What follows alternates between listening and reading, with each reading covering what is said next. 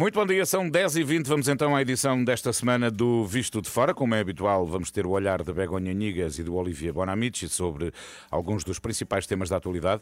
Também. Como costume, vamos ter a moderação do jornalista da Renascença Miguel Coelho. Bom dia a todos. Olá, bom dia. Bom dia. Muito bom dia. Bom, este é o penúltimo visto de fora antes da tradicional interrupção de agosto, sendo que na próxima semana já vamos ter os nossos comentadores a participar à distância, a banhos, imagino. Begonha, conta lá, onde é que vais de férias ou, ou é segredo? Ui, primeiro sería, tú tamén vas ter de dizer, eh, onde que vas? Ah, eu si é fácil. dixemos todos. Eu é eh? fácil. Non, eu, eu vou facer así unha mistura. Primeiro vou facer o camiño de Santiago, vou facer o camiño portugués eh, da costa, desde Camiña até, até Compostela. E depois diso, uns días para a miña Galiza, claro, ten de ser en familia, descontraídos, e depois eh, quero que, que os meus fillos coñezan Valencia e, e a Ilha de Mallorca. Ah, vamos maravilha. dar um passeio por lá. Maravilha. E tu, Olivier, que não gostas nada de férias? Quantos é não. que tens para as Não, próximas semanas? Ah, Não, é, é, uma, é uma vergonha, porque vou estar três semanas de férias, isto é, isto é extraordinário, não é? Vergonhoso, E depois mais um Olivier. mês, ainda tem mais um mês e meio, até o final do ano, acho eu. Não, não, estou a brincar, três semanas. Ah, não, ah, vou ficar em Portugal uma grande parte do tempo e depois vou para a Espanha, vou para Barcelona. Boa. Muito Ah, bem. um pouco para dançar um pouco nas, das ramblas, das ramblas, para dançar um pouco e comermos boas tapas ah, da Catalunha. Categoria. Pois eu vou ficar por casa durante três semanas, porque a minha mulher começou uma nova etapa da vida dela na segunda-feira passada. Ah. Não tem férias agora. E olha, eh, tirasses a carta, ias à praia, assim sem carta de condução. Fica em casa, E sossegadito. e- e o Miguel ele vai continuar a trabalhar Vou, sempre. vou a banhos de sol na varanda. Alguém E o tem de Miguel, ficar, que não é é? que Alguém tem Alguém tem ficar, que- uma vez que alguém os tem meus que amigos nos abandonam durante algumas semanas. Mas o Miguel, que é o que vai fazer nas férias? Uh, tenho uma prevista ida ao Algarve, mas será lá mais para diante, bastante lá mais para diante. Uh, bom mas convém, convém sublinhar aquilo que o Paulino dizia há pouco, para a semana ainda há visto de fora. Exatamente, exatamente. Sim, exatamente. Eu não estarei cá, sim, vocês sim. estarão. Mas também, se precisarem, estou perto. Portanto, não tem problema nenhum. Bom, nas- na próxima semana já nos dirão como estão a ser as vossas férias. Para já, Miguel, vamos avançar, começando, como é Vamos lá. habitual, pelos temas europeus. Sim, uh, não sei antes lembrar, claro, que este visto de fora é uma parceria da Renascença com a Euronet, a rede europeia de rádios. Euronet Plus. Bom, e nos temas europeus, eh, destaque para a admissão de Mário Draghi, eh, o primeiro-ministro italiano, eh, consumou-se ontem, apesar dos apelos que se ouviram da sociedade italiana e da Europa para que Draghi se mantivesse. Três dos partidos que apoiavam o governo de unidade nacional não votaram a moção de confiança. O que é que pode resultar, Olivier, desta crise em Itália? Uh, tantas coisas, mas eu diria duas em, em particular. Uh, primeiro, uh, eu diria que o diz mais respeito aqui, que tem a ver com as consequências para, para a Europa, porque, mas de uma certa forma tem muito a ver com, com o plano de retoma, porque a Itália, com, com a Espanha, um dos principais beneficiários do dinheiro europeu, e a questão é que se funciona. Uh, então, toda a União Europeia pode beneficiar disto. É evidente que uma economia italiana que é tão forte, que se isto funcionar, vai dar um novo impulso à Europa. Bem, Mas, pelo contrário, se não funcionar, e agora, claro que há mais incerteza com a saída de Draghi, isto pode ser um grande problema e pode acabar, de uma certa forma, alguma solidariedade europeia. Uh, e isto é preocupante. Ao nível nacional, a principal consequência, claro, são as eleições, não é? Com, eu diria, a vitória, na minha opinião, uh, da direita e da extrema-direita. Uh, Aliás, a extrema-direita lidera as sondagens. Exatamente, se poderá haver uma, uma geringonça de direita na Itália, eu diria também que um dos principais beneficiários, mas isto será, é outra coisa, é, Vlad- chama-se Vladimir Putin, eh, porque dos partidos que podem liderar a Itália no governo, muitos são ou foram amigos de Vladimir Putin. Também já vamos falar dele mais adiante. Eh, o Comissário Europeu da Economia, o italiano Paolo Gentiloni, qualificou os jogos partidários que empurraram Itália para as eleições antecipadas como um balé dos irresponsáveis eh, que se arriscam a mergulhar o país numa tempestade, eh, a expressão que ele usou. Mas, Begonha, a verdade também é que é a democracia a funcionar, porque é difícil manter partidos tão diferentes unidos durante muito tempo.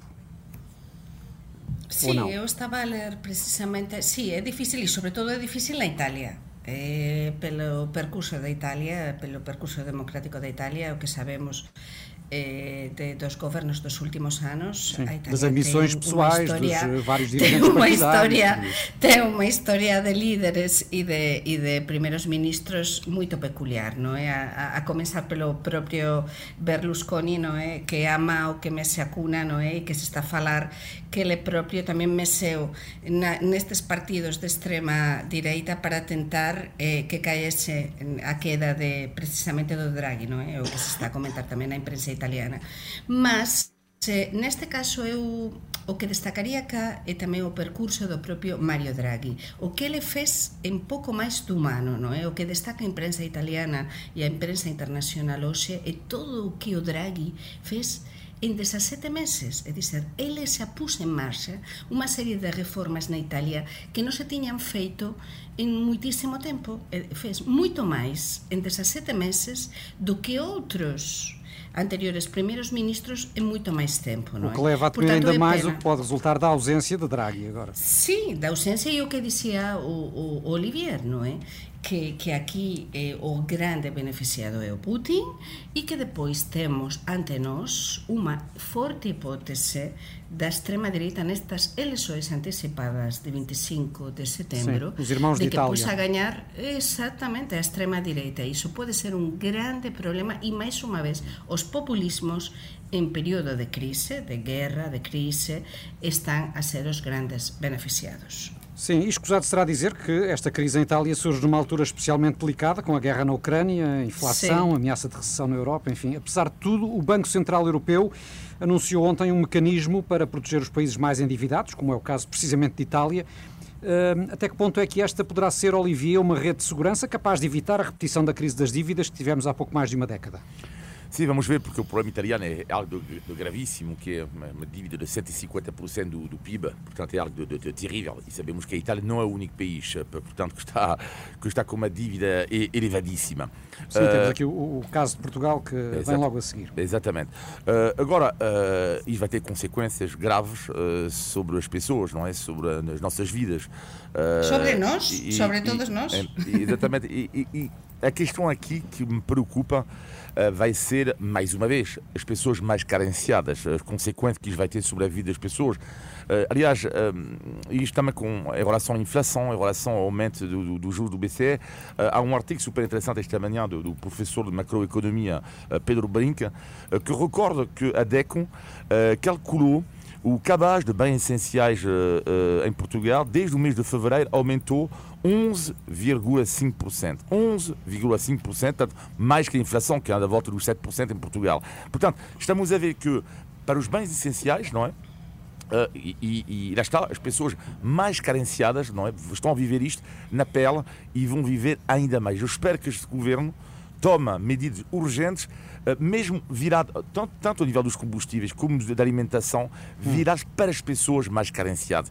Isto é a urgência absoluta. Certo, e não deixa de ser irónico, Begonha, que depois de ter sido Draghi, uhum. enquanto Presidente do Banco Central Europeu, a combater a crise das dívidas, que seja agora a, a sua saída do governo a agravar a instabilidade económica de Itália e do euro.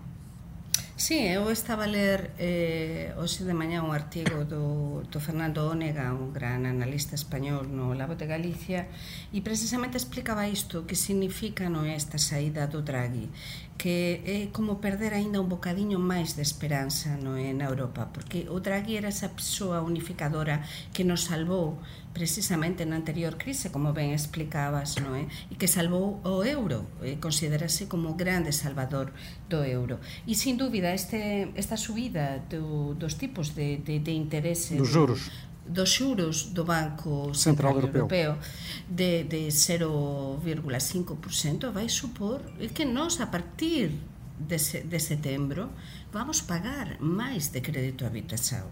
Todos os que temos, non é?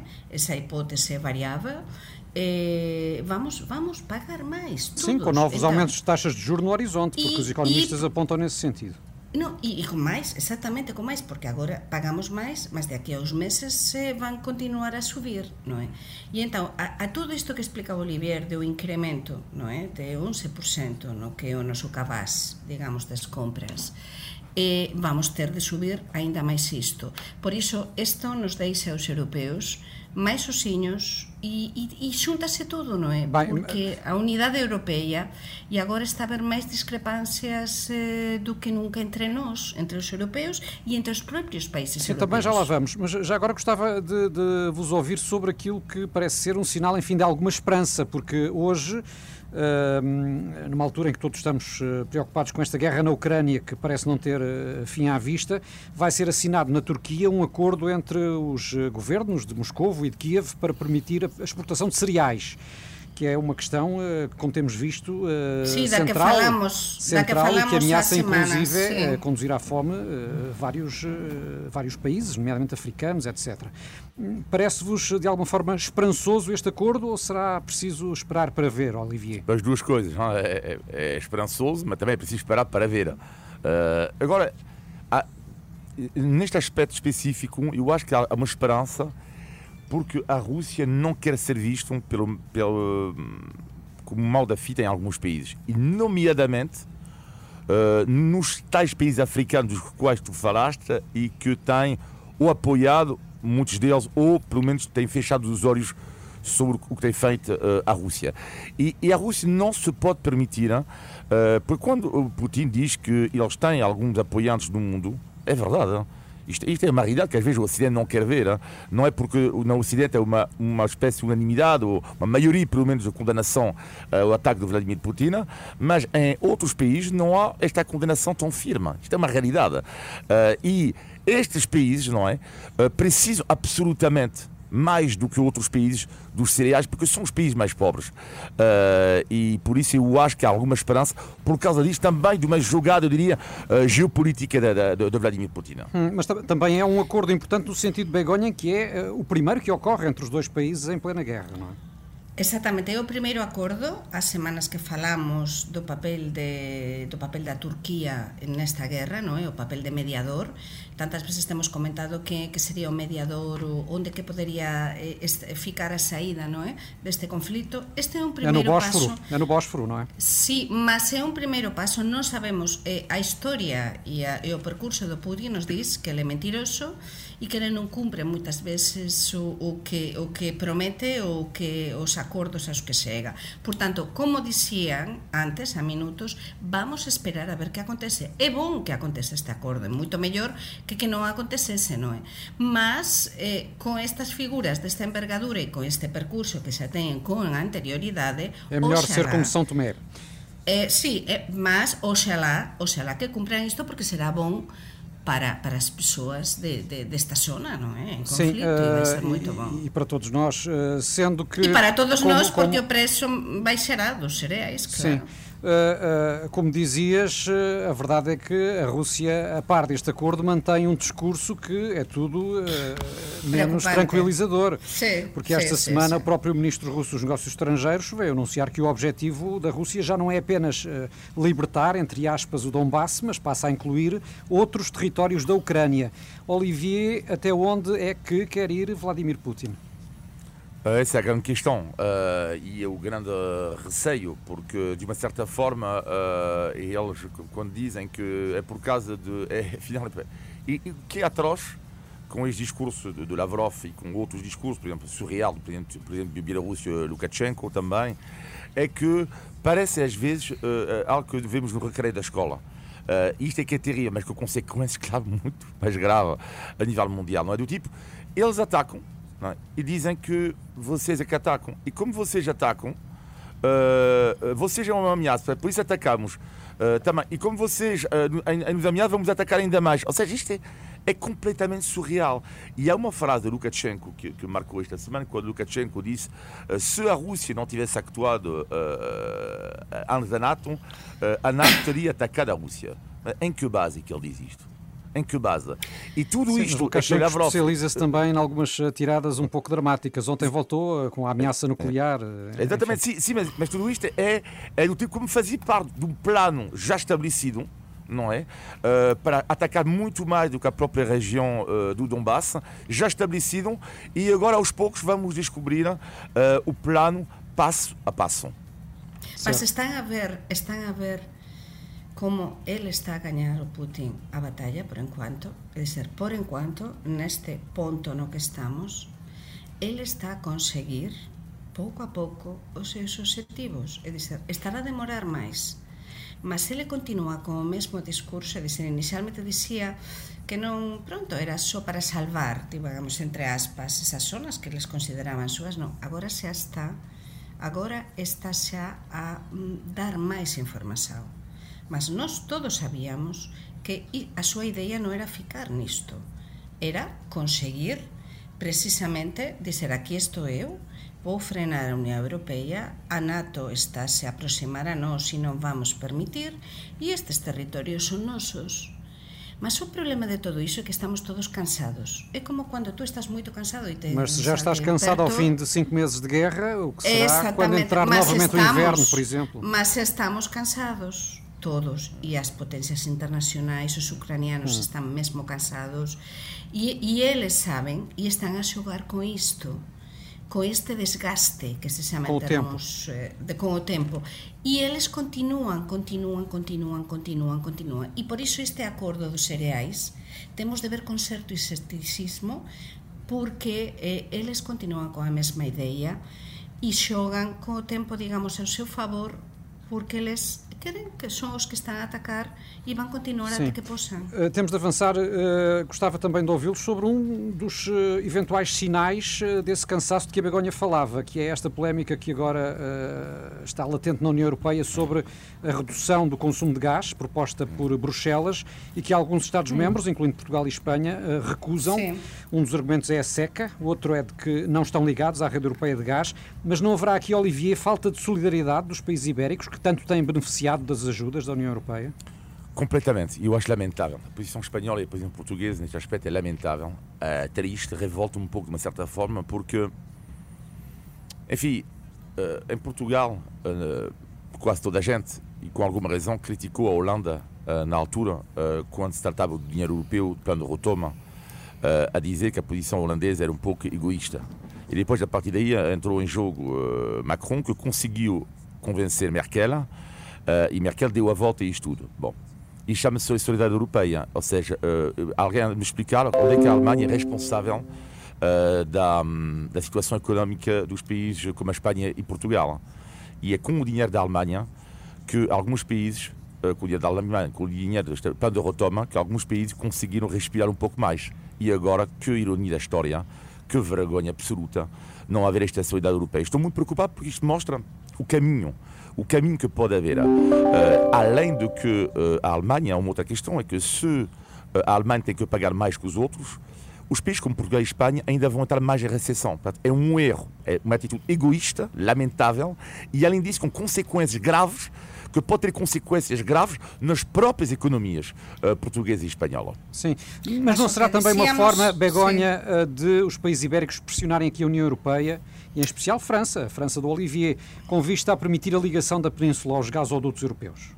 Aquí é moito máis de fondo, é dizer, eu non o vexo tan drásticamente como Olivier, ainda que do parte da razão a Olivier, mas non na totalidade do que está a dizer. En política non é todo tan branco ou, ou negro, non é? E neste caso, eh, temos por un lado un país como a Alemanha que ten unha dependencia brutal do gas ruso. É verdade que no noso caso, no caso dos países do sur de Europa, e nomeadamente os países ibéricos como nós, non temos esa dependencia precisamente porque temos a vía do norte dese gasoduto aberto, eh, esa vía aberta do, do norte de, de África. Que nos pecamos neste caso dun bocado de insolidarios? Sim, certo. Mas é que moitas veces os países do norte de Europa pecaran tamén de solidarios. Entón, o que dixíamos, ao fío do que dixíamos a un momentiño, todas, toda esta guerra de Ucrania está a trazer consigo moita discrepancia e moita desunión cando deberíamos estar moito máis unidos. Entón, neste caso, foi un, un dizer, eh, unha chamada de atensao, neste caso do goberno español, atensao que o goberno polaco tamén é crítico a medida e diz que eles têm os depósitos cheios de gás. Não, aliás, claro, vários outros países, a Hungria, a própria mas Itália. Falo, do, falo, falo do, de, da Polónia porque foi como máis sangrante, non é? Eles, mm. eles, as súas declarações. Mas no caso da España e de Portugal é unha chamada, como dixías, para mí eu o vexo como unha chamada de atenção. Tamén a dizer, olla, que nós temos pendente tamén esta vía, que nós tamén moitas veces temos sido pecados de, ou temos perdido moita coisa, é verdade que nós nos beneficiamos moito dos fondos europeos e continuamos a nos beneficiar. Temos de avançar. Mas tamén, mas tamén non podemos callar todo. E eu acho que, que até é interesante a ver, a ver a que, até onde que chega este braço de ferro. Atenção, hein? A ver até onde que chega. Vamos ver nas próximas semanas. Muito bem, faltam 20 minutos para as 11. Estamos no Visto Fora com o Olivier Bonamici e a Begonha Inigas, um programa da Renascença em parceria com a Euronet, a rede europeia de rádios. Euronet Plus. E por cá, uh, para além dos incêndios que uh, continuaram, sobretudo na primeira metade da semana, uh, tivemos os últimos dias dominados no plano político pelo debate anual sobre o Estado da Nação no Parlamento. Falou-se muito dos problemas que os portugueses sentem no dia a dia, da inflação, das dificuldades de acesso à saúde, etc. Enfim, o Governo deixou várias promessas, mas o Primeiro-Ministro deixou também muitas perguntas por responder. Que balanço é que fazem do debate, Olivier? Eu diria que o que é surpreendente sempre num debate sobre o Estado da Nação uh, é, é, ver que é mais um exercício de retórica do que propriamente uma questão de conteúdo. Ou seja, raramente se aprende muita coisa num debate sobre o Estado da Nação, mas aprendemos por uma coisa e sabemos quem é que está eh, em grande, quem é que está a ser atacado, quem é que fala mais, quem é que fala melhor. E nesse aspecto, António Costa mostrou novamente que é excelente nos debates. Uh, é muito complicado uh, dar, a volta, uh, dar a volta a António Costa num debate assim. e e notaste alguma diferença na atuação do novo PSD ou ainda não? Bem, eu senti que, que, no que diz respeito a Miranda Sarmento, uh, Sarmento uh, o, o sente-se que é um pouco, neste tipo de debate, um pouco inexperiente. E é muito complicado debater com, com, com, com António Costa, é muito complicado. Aliás, uma, hum. há, uma, há uma, uma, uma frase, uh, sabe que o António Costa fez referência ao, ao livro uh, de, de, de, Miranda, Sarmento. Miranda Sarmento. Exatamente. E, e, o Camilo Lourenço, na sua, na sua crónica na, na internet, disse, deu uma espécie de conselho a Miranda Sarmento, dizendo: Eu, se eu estivesse no lugar de Miranda Sarmento, teria respondido a António Costa: Olha, já agora, como é que se chama o meu livro? Porque a, a convicção de, de, de Camilo Lourenço é que António Costa não, não leu o livro, nunca leu o livro de Miranda Sarmento. E por isso que, e, e, de facto, a grande questão aqui, o que, é que eu senti uh, uh, na, no PSD, neste líder do, do PSD de bancada, é que ainda não tem essa experiência. Então é um pouco, é um pouco cedo demais, porque agora o que é que eu senti só para terminar é que uh, o António Costa vai ter uma vida, uma, um mandato complicadíssimo, porque isto é a desvantagem da maioria absoluta, que é um pouco um contra todos. Hum. E lá senti que era exatamente todos contra um que é ele. Mas este debate, uh, Begonha, mostrou também ou não, de alguma forma, que o facto de Luís Montenegro não ter lugar no Parlamento pode dificultar uh, o papel do PSD e o papel de Montenegro em particular como líder da oposição? está a dificultarse desde o primeiro momento, non é? Eh? Temos a o Miranda Sarmento, que, que eu coñezo porque na miña altura de, de presidente da Asociación dos Correspondentes Transeiros en Portugal, cando eu exercía como correspondente en Portugal, nos tivemos precisamente ele e o artífice do programa económico do PSD, do programa económico na, na altura do Rui Río, do programa electoral, non é? Eh? E é un economista, é unha persoa, é unha persoa de moito prestixio é un técnico, mas como dicía Olivier, eh, lle falta ese carisma político e esa forza política para combatir un animal político como é o Antonio Costa. Entón, se o Luis Montenegro eh, deputado, porque Luis Montenegro xa demostrou na altura do Pasos Coello que é un bon, é un bon deputado, é un bon líder parlamentar, non é? Porque sempre é moito moito asertivo e sempre está no, no combate, non é? No Sim, mas non ten, non ten lugar na Assembleia, de facto mas non ten lugar neste caso no Parlamento, iso para ele é moito mau e entón Miranda Sarmento, aínda que é unha persoa con moito peso técnico lle falta precisamente ese bagaxe e lle falta ese bagaxe, esa experiencia mm. e lle falta sobre todo ese eh, pois ese carisma. Para mí a palabra sería carisma. Por tanto, o, para, para o Antonio Costa isto nos demostrou que ele é máis líder do que nunca e é verdade que ele está. Ele, eh, son todos Oi, tivemos aqui um corte, de Begonha. Então, não, não percebemos bem o que nos disseste na última frase. Dele. Mas Ah, mas pode, isto debe ser claro, isto vai entrar pela internet, que digo que isto para, para o Antonio Costa é bom por un lado, non é? Porque é máis líder do que nunca, mas ao mesmo tempo, como dixía Olivier, ele fica eh, todos contra ele, todos contra ele, e isto pode se por até en contra dele. Então vamos ver os próximos meses. Hmm. Eh? Mas eh, a principio e a priori o ten bastante fácil. Sendo que António Costa acabou por admitir que o país está pior hoje do que há um ano, que não deixa de ser eh, uma frase Só marcante. faltava que não admitir, mas é que é lógico, não é? Estamos com uma guerra, uma crise internacional. O ano passado estávamos em situação melhor... de calamidade, em plena pandemia. Sim, mas agora com esta crise, eu acho, todo o que se avecina, os nossos políticos têm muita mais informação do que nós e sabem que o outono e o inverno vai ser muito, muito mal para todos. Um dos temas uh, levados a debate foi o excesso de mortalidade em Portugal, que tem vindo a ocorrer ocorrer uh, de mês uhum. para mês, muito acima da média esperada e da média europeia. As autoridades eh, de saúde têm apontado várias explicações, desde a Covid, passando pela gripe, agora pelo calor. Será só isso, Olivier?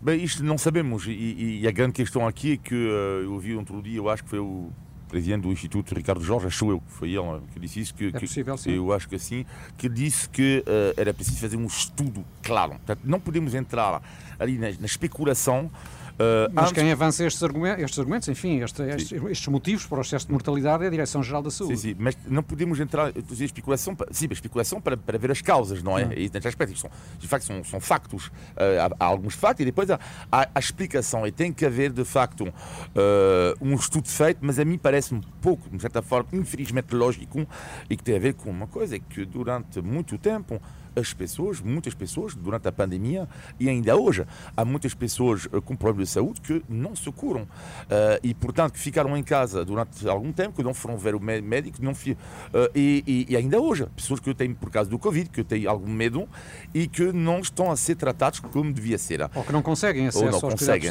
exatamente. Begonha. Eh, aquí xuntase varias coisas, é dizer, eu para que os nosos ouvintes saiban, como saben, eu estou a entrar desde Vigo neste momento, non é? E na, na Galiza, por exemplo, está a acontecer a mesma coisa, é dizer, con esta última onda de calor, eh, xa se contabilizaran moitas máis mortes no último mes do que é habitual. É verdade que eu acho que no caso de Portugal eh, xuntase o caso de, da pandemia, da, da crise, da falta de recursos de moita xente, aquí há un cúmulo de coisas que están a facer con que moga moita máis xente. É dizer, é que está todo unido e todo xunto. E eu, eu acho que é algo que as autoridades deben ter en conta. E agora mmm, todo esta da mudanza, a mudanza climática ou da crise pandémica o que fez é que mmm, alertar os gobernos de que as estado para determinados temas ten de mudar tamén nos termos de estado eh, de saúde pública. E, e alertar porque porque estamos nun momento moito incerto, sin dúvida Muito bem, estamos a caminhar rapidamente para o fim deste Visto de Fora. Faltam 13 minutos para as 11, mas ainda temos a verdadeira cereja no topo do bolo, que é o nosso índice de tugalidade. Índice de tugalidade. Eu diria que isto hoje é a batota de Miguel Coelho, que isto é tão fácil, tão fácil, é tão fácil. Ai, ai, ai, ai, ai. Ora, vamos ver, já abriu o envelope. É, é, é, isto até me incomoda, sério. O que é cair como um patinho? Olha, queres ver, Miguel? Cair, com, cair como um patinho. É cair numa armadilha. Cair, que, claro, sí, caer así. Numa armadilha, certo?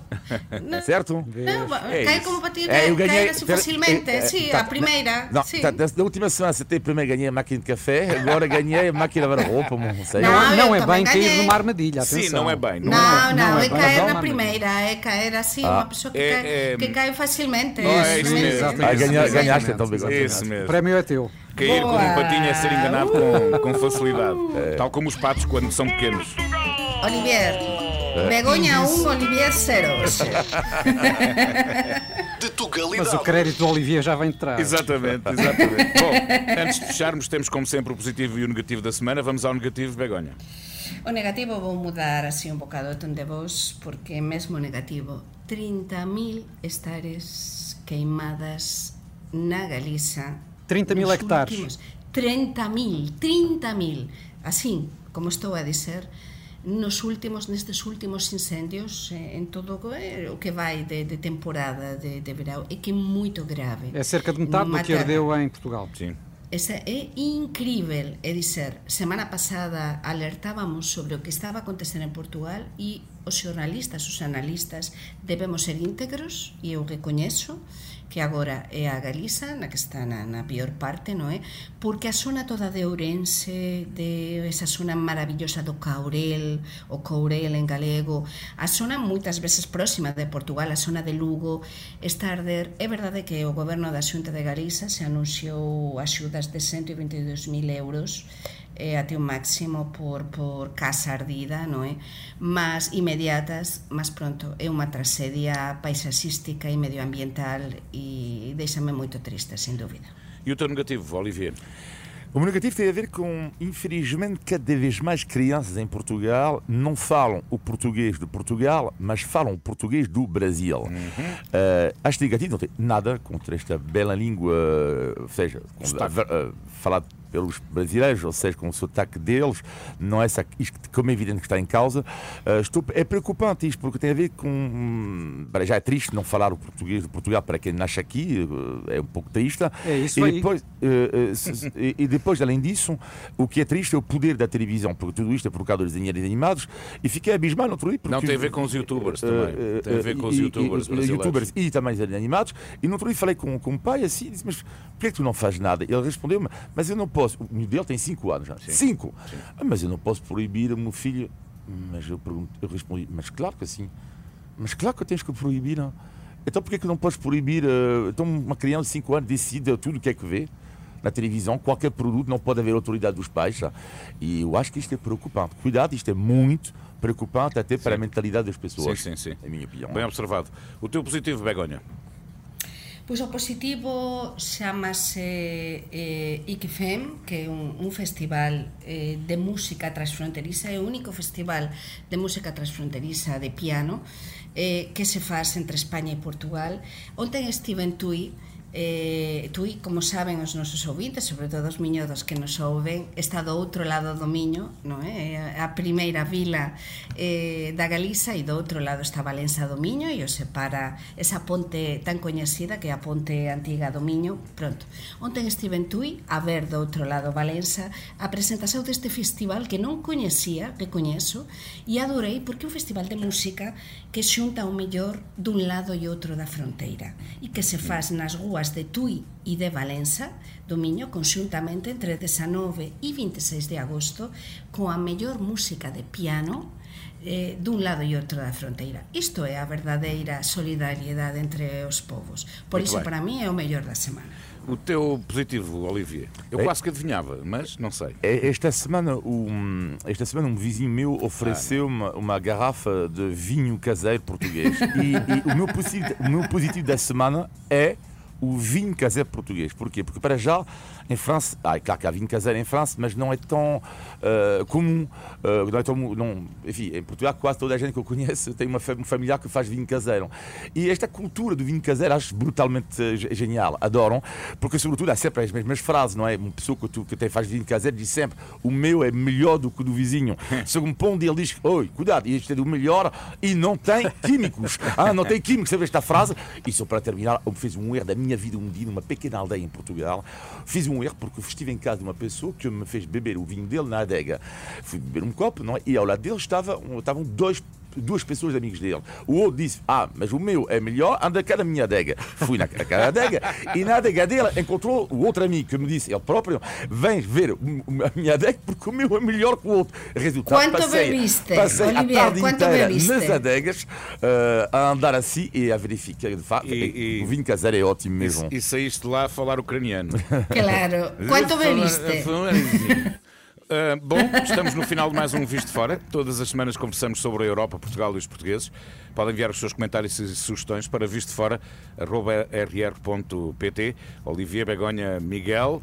E eu vou de saída durante Boas três férias, semanas. Para a Boas semana cá férias. estarei a ouvir. Aproveita, aproveita. Para a semana cá estarei a ouvir-vos. E boas férias para Tchau, vocês também. férias. Muito obrigado. Tchau, tchau, boas férias. Mais uma edição fantástica do Visto de Fora na Renascença.